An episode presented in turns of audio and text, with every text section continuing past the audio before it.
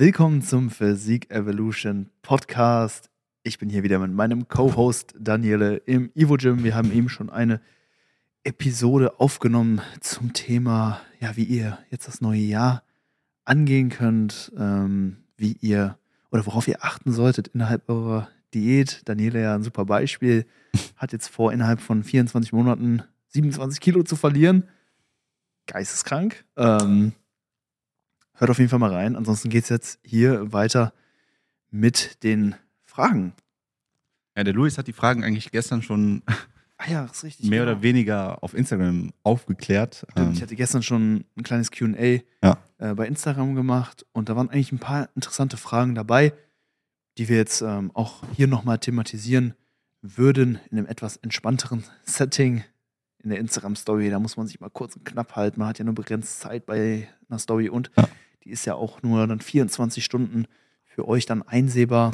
Deswegen hier jetzt nochmal was für die Ewigkeit. okay. Fangen wir mit der wichtigsten Fla Frage an. Wer ist dein absoluter Lieblingsrapper? Die habe ich tatsächlich gestern noch nicht beantwortet. Die hebe ich mir noch auf für den richtigen Moment. Willst du Ähm. jetzt beantworten oder willst du die am Ende beantworten? Beantworten wir am Ende, wenn wir einen Track auf die Spotify-Playlist tun. Okay, auf geht's. Dann fangen wir an mit der nächsten Frage. Und zwar kommt die von Theresa. Wie wirkt es sich auf den Muskelaufbau aus, wenn die Hormone unter dem Referenzbereich sind? Hm. Ich, ja, ich schätze mal, es kommt, also weibliche Hormone, Muskelaufbau. Was sind da so die Auswirkungen davon, wenn die mal verrückt spielen? Oder? Ja, die Sexualhormone haben natürlich eine, eine anabole Wirkung. Mhm. Äh, dementsprechend ja, können sich Schwankungen auswirk, ähm, auf, auf den Muskelaufbau ähm, auswirken, auf die Proteinsynthese letztendlich. Ähm, aber es gibt auch einige Studien, die auch schon gezeigt haben, so, so kleine Schwankungen im Normbereich haben keine Auswirkung, also keine Ja. signifikante Auswirkung. Also selbst wenn du, ich sag mal, einen niedrigen Testosteronspiegel jetzt als Mann zum Beispiel hast, der aber immer noch in der Norm ist, nur eben am unteren Ende, dann ähm, hat das keine signifikanten Auswirkungen. Hm. Klar, ein höherer Testosteronwert wäre natürlich in der Theorie besser, aber ja, selbst wenn du jetzt zum Arzt gehen solltest, okay, und du siehst, Testos freies Testosteron ist im äh, niedrigen Normbereich, ist gar nicht schlimm. Also, so be it.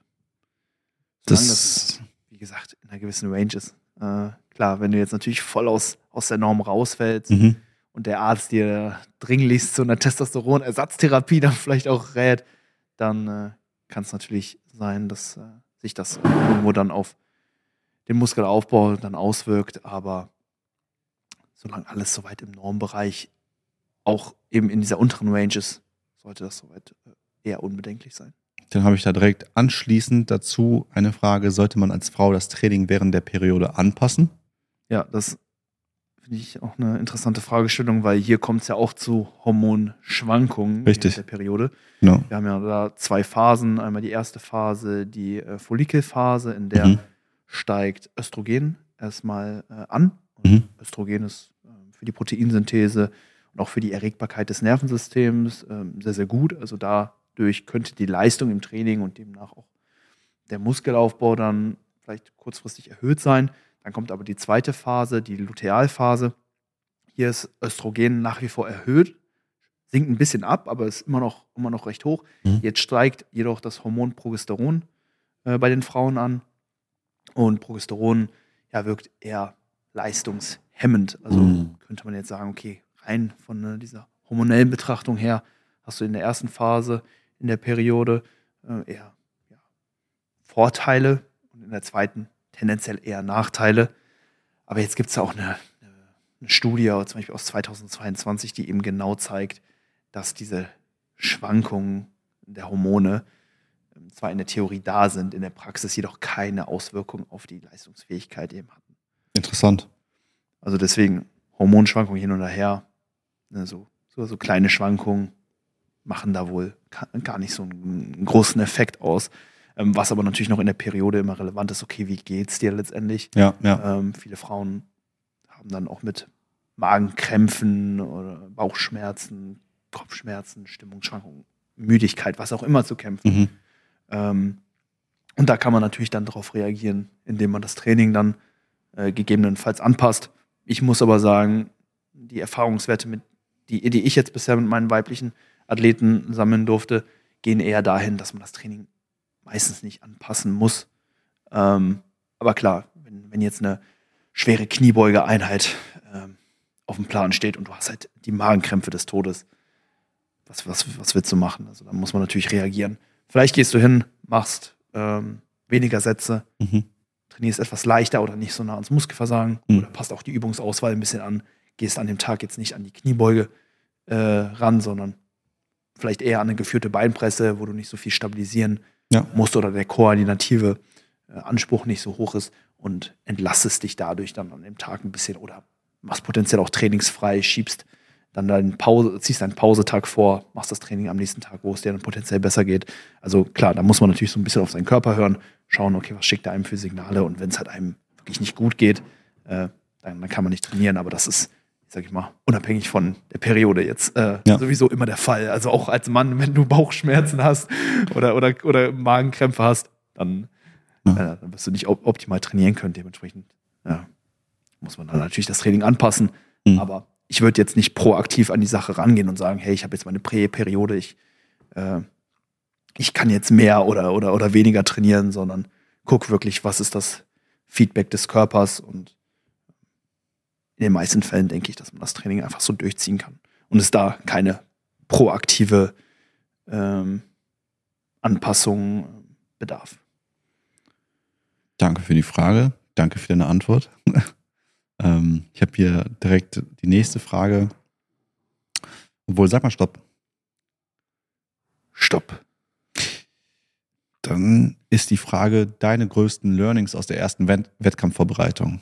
Was sind deine Oh. größten Learnings? Oh, Deine- das ist mittlerweile schon so lang her. wann, wann war deine letzte, also deine erste? 2015. 2015. Ja, direkt Boah. nach dem Abitur. Es war eine Wahnsinnszeit damals. Ich habe ähm, mein Abitur abgeschlossen.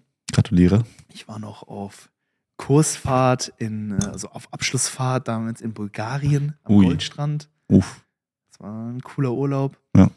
Und danach ähm, bin ich dann in die USA gereist zu meinem Vater, der zum, zum damaligen- damaligen Zeitpunkt äh, dort ge- gewohnt hat. Und Mhm. dann war ich acht Wochen dort und habe mich dann in den acht Wochen intensiv auf meinen ersten Wettkampf vorbereitet. Also ich war vorher schon auf Wettkampfvorbereitung, hatte dann nochmal diesen kleinen Saufurlaub nochmal zwischengeschoben und dann wirklich nochmal acht Wochen da in den USA komplett durchgezogen Mhm.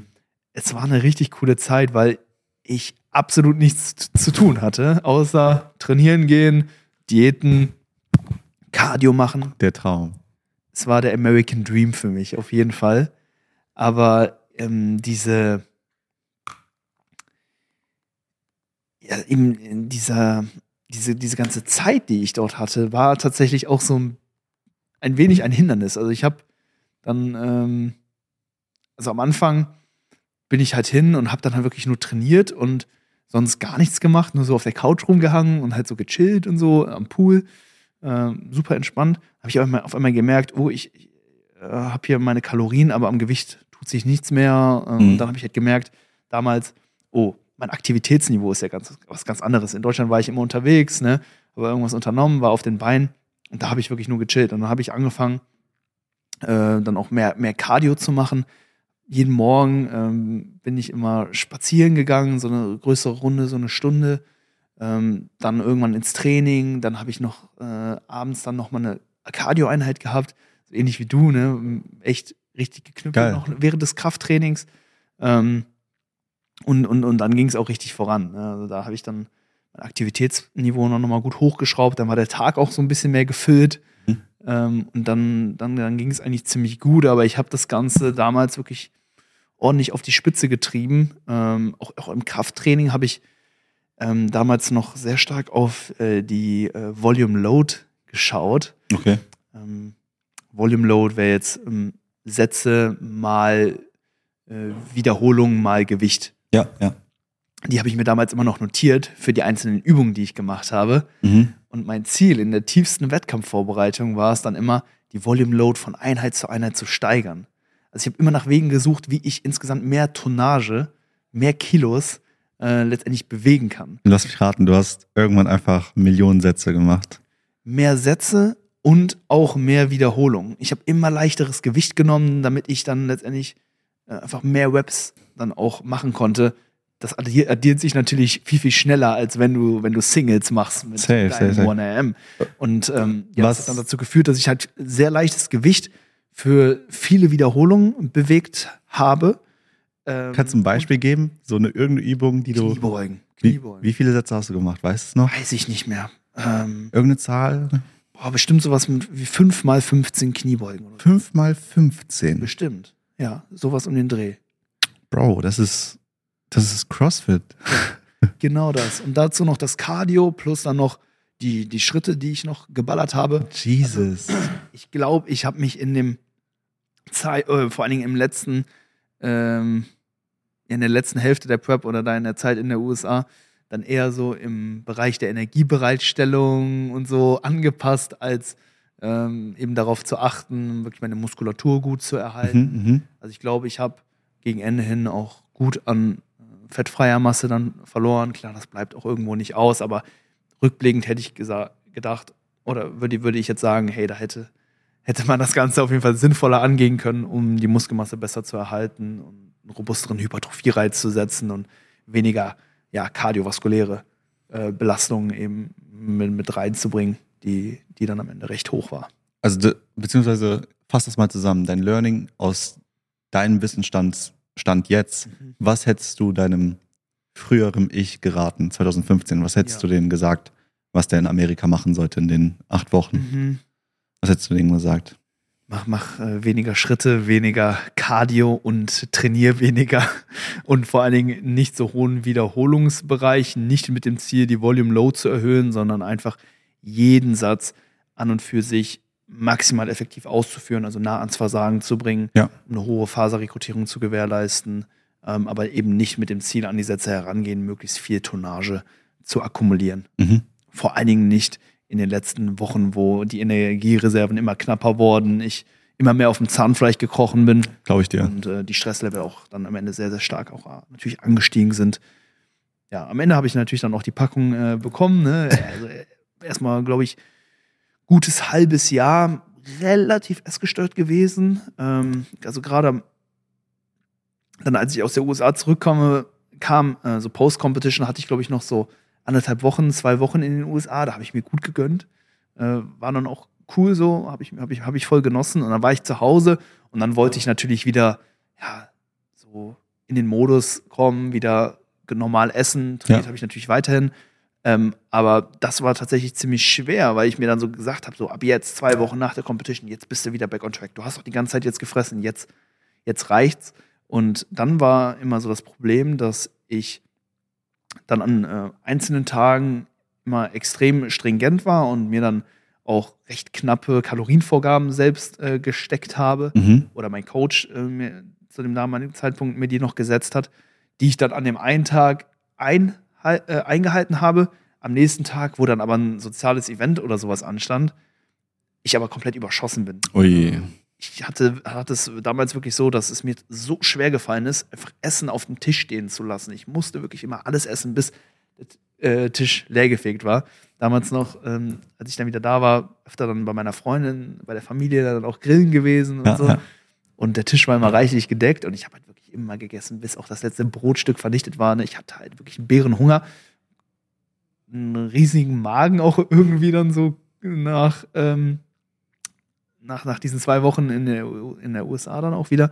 Mhm. Ähm, und ja, konnte echt gut essen. Und dann war das halt immer so ein Tag fressen, ein Tag äh, kompensieren. Und, des, und, und deswegen hat sich dieser Recovery-Prozess dann auch noch so lang gezogen. Ja. Das war dann am Ende dann doch irgendwie ein gutes halbes Jahr, bis ich dann mal so gemerkt habe, okay, jetzt ist da Essen, aber ich muss das jetzt gar nicht haben. Ich habe gar nicht so Bock drauf. Also das Ja. hat bis zu diesem Zeitpunkt wirklich sehr, sehr lang gedauert. Krass. Das war, ja, so, so, dann die Nach, waren dann so die Nachwehen von meiner ersten Wettkampfvorbereitung, die ja damals ziemlich intensiv, äh, extrem auch war. Ja. Ähm, Extrem ist das Wort. das, das Cardio war halt auch wirklich brutal. Das war jetzt nicht so Low Intensity, sondern Echt? das war halt wirklich 30 Minuten Stairmaster, Klopperei. Ne? Damn. Hohes Das Tempo. Nach, ja, nach der Einheit war das wirklich dann nochmal echt eine mentale Challenge. Also ich Glaub ich wirklich dir. Immer, und ich habe wirklich immer so mental mit mir gekämpft. Das ne? war Workout nach Workout nach Workout nach Workout Mhm. An einem Tag. Ja, ja. Krass. ja, einige Learnings, die man da, daraus ziehen konnte. Ein Aber- Learning war aber auch, hey, ich will das Ganze weitermachen. Ja. Auch wenn das jetzt eine ziemlich crazy Erfahrung war mit, mit Höhen und Tiefen auch. Mhm. Ähm, ich will weiter dranbleiben und das hat dann letztendlich den Weg für mich geebnet. Weiter dran geblieben, bin dann 2018 wieder gestartet, 2021 wieder gestartet Ja. und werde jetzt auch 2024 wieder starten. Also dieser. Drei-Jahres-Rhythmus, der wird beibehalten und das war damals 2015 ja so der Kickoff für, für das Ganze. Mhm. Ja. Krass, also viele Learnings. Ich, ich, wie gesagt, ich bin ein großer Fan von äh, Fehlern machen und sowas, weil nur dadurch kann man besser werden. Deswegen Hammer. Also wichtig, wichtig, Fehler zu machen. Ja. Ähm, bleiben wir mal beim Essen. Hier ist nochmal eine Frage vom Chris. Und er fragt dich, wahrscheinlich weil du gestern ein bisschen äh, dein Essen geflext hast. Stimmt. Deine Neu Neuausbeutung, dein Hirsch, den du dir gepackt hast oder sowas. Äh, er fragt, wie viel Gramm Brokkoli bzw. Gemüse und Fleisch isst du am Tag? Ja, ich glaube, angelehnt auf ähm, das Bild von meiner Mahlzeit Ja, ja. gepostet habe. Ja, genau. Ich habe jetzt zum neuen Jahr eine, eine Steakhüfte äh, geholt, also so im Ganzen. Oh, Bin ich krass. ein Riesenfan von. Wo, hast du die her? Äh, vom Metzger. Okay. Vom Metzger meines Vertrauens. Mönkefleisch in Pulheim. Uff, Mhm. Empfehlenswert. Neben unserem Gym. Ich weiß, ich Direkt- weiß. direkt Hammer. Ähm, ja, da, da pflege ich eigentlich die Gewohnheit, bei, bei Anlässen mir ab und an mal so eine Steakhüfte Mhm. im Ganzen eben zu holen. Das sind so ungefähr so zwei Kilo. Mhm. Dann schneidest du ein bisschen so die Sehnen raus und ich mache das dann immer, also brate das dann immer scharf an in der Pfanne und pack das dann in den Backofen und lass das da schön ziehen, in Alufolie eingewickelt mit ein paar Kräuter, Gewürzen und so. Und dann kommt das am Ende raus und das ist Juicy. on point juicy, wirklich sehr, sehr lecker. Ähm, und ja, das habe ich mir so ein bisschen gemeal prepped. Okay. Ähm, dann vorbereitet jetzt für die nächsten Tage, kann mir immer ein bisschen äh, Rindersteak dann letztendlich äh, Mhm. rausnehmen und ja, hatte ein Bild in, in der Kombination mit Reis und Brokkoli da eben hochgeladen. Ein Meal, was ich mega feier. Also Ja, so ein sexy. Mit, mit Reis und Ich habe dich, glaube ich, mal gefragt, Ja, ähm, was könntest du jeden Tag essen? ja. Ich weiß nicht mehr, was deine Antwort Ich war. habe trocken Chicken Rice gesagt, glaube ich, ne? Äh. Erstmal habe ich Sushi gesagt. Oh ja, ja, erstmal- angelehnt, aber das kann sich ja keiner leisten. Ja, aber sagen wir mal, Geld spielt keine Rolle und du kannst dir jeden Tag ein, ein Gericht auswählen. Was, also jetzt mit, du kannst jetzt ein paar Tage reflektieren, sagen wir mal. Jetzt mit dem neuen Hintergedanken. Was würdest du jeden, also wenn du könntest, was könnt, würdest du jeden Tag essen? Egal, was du isst. Gott. Das ist free. Ich, ich bin ein absoluter Sushi-Fan, muss ich sagen. Sushi? Mhm. Könntest du dich nicht satt sehen an Sushi? Bisher habe ich es noch nicht geschafft. Ja, okay, aber du jetzt hast auch noch nie so eine hohe Quantität täglich gegessen wahrscheinlich. So, nee, täglich nicht. Ja. Nee. Aber Weil ich glaube, du hast, du bist da, glaube ich, auf etwas dran mit ähm, Steak. Weil Steak jeden Tag, das ist auch so, so Steak mit Reis und ein bisschen Gemüse. Das ist ein grundsolides Meal einfach. Ne? so an sich das Steak, so die, die, die Side-Dishes kannst du ja immer verändern. Du kannst Ja. irgendein Gemüse da ändern, du kannst Ja. einen frischen Salat, du kannst, was weiß ich, für einen Salat machen, du kannst Kartoffeln benutzen, du kannst Steak mit Nudeln, weiß ich nicht, ob das so klappt. Das ist vielleicht eine Sünde in Italien. Kriegst erstmal den, den kleinen Finger abgehackt. Ja, mit, aber es gibt ja viele ähm, also Gerichte, zum Beispiel jetzt bei der Losteria kannst du so Penne mit äh, Steakstreifen und sowas. Oh, okay. So. Ich denke mir, Ore, Orecetta di Manzo ist, glaube ich, so ein mhm. Gericht, was es zumindest in der Losteria gibt. Genau, das ist äh, eigentlich Nudeln mit, mit, mit An Steak. sich, wir leben in 2023, so die Welt ist verrückt. Ich denke mir, es gibt keine Limits mittlerweile, so man kann alles machen. Cristiano Ronaldo Und- verdient 6 Euro die, die Sekunde. Und die Sekunde, ja. Ich glaube, der isst auch Steak mit sonst irgendwas. Nee, deswegen klar, ich gebe dir vollkommen recht, Steaks, absoluter Allrounder, So. ähm, liefert viel Proteine, Ja, ja. Äh, Kreatin auch, ähm, viele Mineralstoffe. Ähm, von daher, das ist auf jeden Fall super. Vielleicht müssen wir eine Farm eröffnen, weil ich meine, wir, wir fliegen nach, nach Kolumbien. Mhm. Es ist immer schön. Ähm, und dann holen wir uns eine Bison-Farm. Bison. Das Bison. gibt es in den USA tatsächlich. Ja? Das wird in den USA viel gegessen. Ja. Bison oder Büffel? Bison auch. Ja. Hm. Ja, ja. Was, wenn wir es schaffen, mit der künstlichen Intelligenz einen Code zu kreieren, um Mammuts wieder auf die Welt zu schaffen. Und dann machen wir eine Mammutfarm. Ui. Glaubst du, Mammut, Mammutfleisch schmeckt? Weil am Ende Masse ist Macht, richtig? Ich glaube schon. Ich glaube schon. Ja. Wäre eine Idee, oder? Hört sich erstmal gut an. Ähm, ich weiß nicht, ob ich. Also, es ist irgendwie so eine, so eine Doppelmoral, so dass man halt die Tiere isst, aber Mhm. vielleicht ähm, Hemmung davor hat, sich selber zu schlachten oder aufzuziehen und dann zu schlachten. Also ich, ich komme von einer, ich, ich will jetzt nicht sagen, ich komme von einer Generation, das hört sich irgendwie falsch an, weil wir sind die gleiche Generation. Aber ich, ich habe noch gesehen, wie mein Opa, mein Opa war Bauer in Italien und der hatte einen riesen Bauernhof und der hatte Kühe, der hatte Schafe, Lämmer, ähm, Hühner und ähm, mein, mein Opa hat noch ganz dieses rudimentäre Leben geführt. Also Hühner gezüchtet und dann Mhm. Ne? Also, mein Dad hat mir mega viele Stories. Ich war nie live dabei, vielleicht besser so. Hätte mich, glaube ich, als Kind ein bisschen verstört. So, Spiel mit dem Hühnchen, zehn Minuten später. Ah! Ja.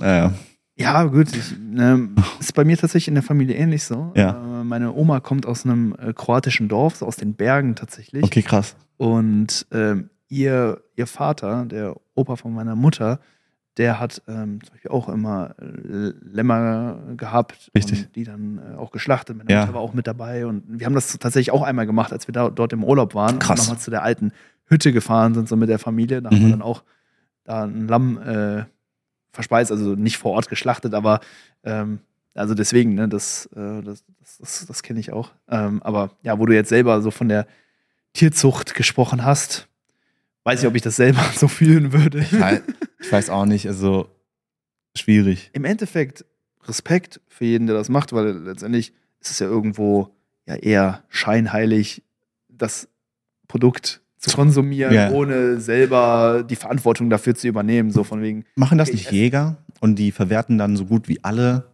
Sachen? Weil die, das, das ist ja irgendwo auch so ein bisschen der Kampf gegen den Konsum und äh, ähm, von dem, dass man alles verwertet und nicht, sag ich mal, nur versucht, kapitalistisch da Gewinne zu ziehen und den Rest wegzuschmeißen und verschwenden und was auch immer. Ich meine, da gibt es so irgendwelche. was machen die Jäger? Die, es, es gibt so Jäger, die leben auf Liver King-Basis. Ah, auf Void-Basis. Keine Ahnung.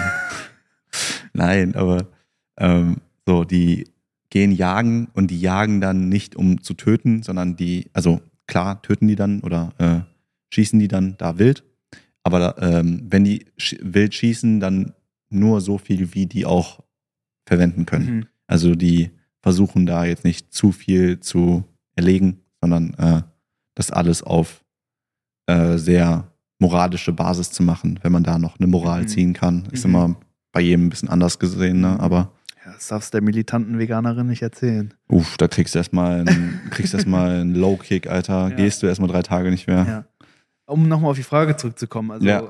wie viel esse ich am Tag? Also ich esse nicht jeden Tag, also jetzt gerade esse ich schon jeden Tag das Steak, weil die Hüfte, die muss natürlich jetzt gegessen werden. Natürlich. Ne? Das war, Sonst, äh, ohne die, also nachdem ich die Sehnen und so abgetrennt habe, immer noch 1,8 Kilo. mhm. Ähm, ich ich würde so sagen 0 bis 400 Gramm. Also heute habe ich vielleicht zwei, ähm, zwei Portionen von dem Hüftsteak, a 200 Gramm. An manchen Tagen habe ich auch, esse ich auch gar kein Fleisch. Ja, da esse ich dann Quark, äh, Skier, Whey-Protein ähm, als, als primäre Proteinquellen. Ja. Deswegen nicht jeden Tag gibt es Fleisch, aber deswegen diese Range von 0 bis 400 Gramm. Und bei Brokkoli eigentlich genau das gleiche. Ich esse jetzt auch nicht jeden Tag Brokkoli. Das wäre auch grob fahrlässig, wenn ihr jeden Tag das gleiche Gemüse oder generell die gleichen Lebensmittel esst. Ne? Mhm. Braucht schon Variation auch in der Richtig. Lebensmittelauswahl. Demnach würde ich dann hier sagen, so 0 bis 300 Gramm pro Tag. Mhm. Ähm, ja, aber wie gesagt, meine Gemüseauswahl, die ähm, ist, ist, ist recht flexibel mit viel Variation und von daher äh, genau diese Range, die ich mitgeben kann. Ja. Ja, wie gesagt, äh, bei Fleischkonsum geht, geht zum Metzger eures Vertrauens. Ja, Und nicht dieses abgepackte Billo-Fleisch, was tun. was, was gedopt ist. Ja. So, äh, meine Mom hat mir letztens erzählt, ähm, Mütter sind eh immer so sehr Katastrophen nah. So, die sind, also meine Mutter ist da sehr, nichts gegen meine Mutter, Shoutout meine Mutter. Aber ähm, die meinte auch so, weil ich habe irgendwie, die hat mich gefragt, was isst du heute Abend? Meinte ich so, ja, ähm, ich habe mir Chicken, Chicken geholt, ich mache wahrscheinlich so Chicken-Salat oder sowas, was immer. Und die so, ah, du, du darfst nicht so viel Hähnchen essen, die sind voller Antibiotika. Ähm, ich habe letztens gelesen, eine Frau war, äh, die war äh, immun gegen so viele Antibiotika, weil die jeden Tag Fleisch ja. gegessen hat und dann äh, konnte der Arzt ihr nichts mehr verschreiben. Ich dachte mir auch nur so. Das erinnert mich an ähm, eine Story, die man so rum erzählt, dass hier in Köln gibt es ja das Aqualand. Das oh ja. So ein, äh, ein, Schwimmbad, Erlebnisbad mit so einem riesen Rutschenpark auch. Mega geil. Ich war auch mhm. letztens nochmal da. Es gibt die Loopingrutsche. Genau, Loopingrutsche und Reifenrutsche, alles. Ja, ja. da sagt man auch, dass äh, eine Frau, die dort schwimmen war, ähm, schwanger geworden Oh ja. das ist lustig. Ja, ich kenne die Story. ungefähr so das Gleiche. Ähm, war das nicht sogar so einer renommierten Zeitung? Renommiert, ne?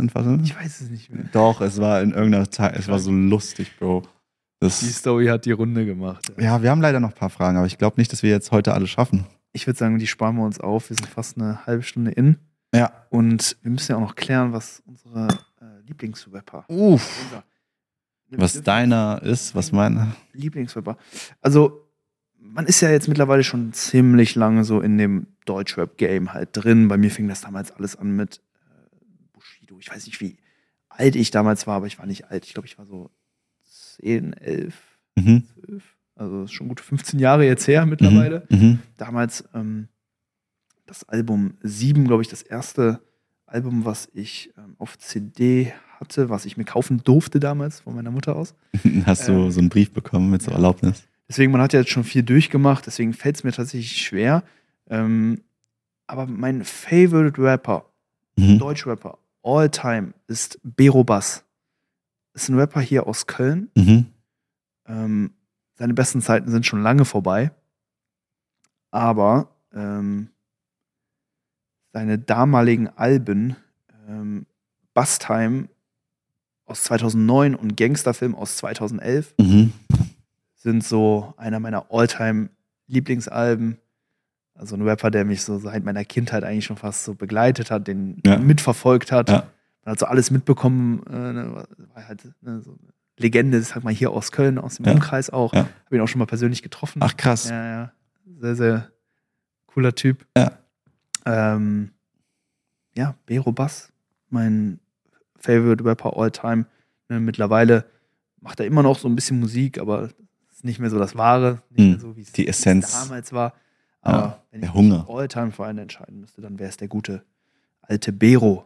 Krass. Gut, also Respekt, dass du dich da auf einen. Äh Super schwer. Ich, ich habe ja die Frage gestern gestellt bekommen. Ich muss noch erstmal ein bisschen drüber nachdenken. Ich könnte dir, glaube ich, die Frage nicht beantworten. Also Deutschrap-mäßig. Was man natürlich noch sagen kann, hier so Chelo und Abdi oder so sind halt wirklich grundsolide. Haftbe Haftbefehl ist auch stark, Mann. Haftbefehl. Ja, Haft so, den, den man halt immer in diesen, in der Diskussion haben mhm. sollte, mhm. finde ich, ist, mhm. Kollega ist auch immer krass ja, gewesen. Ja.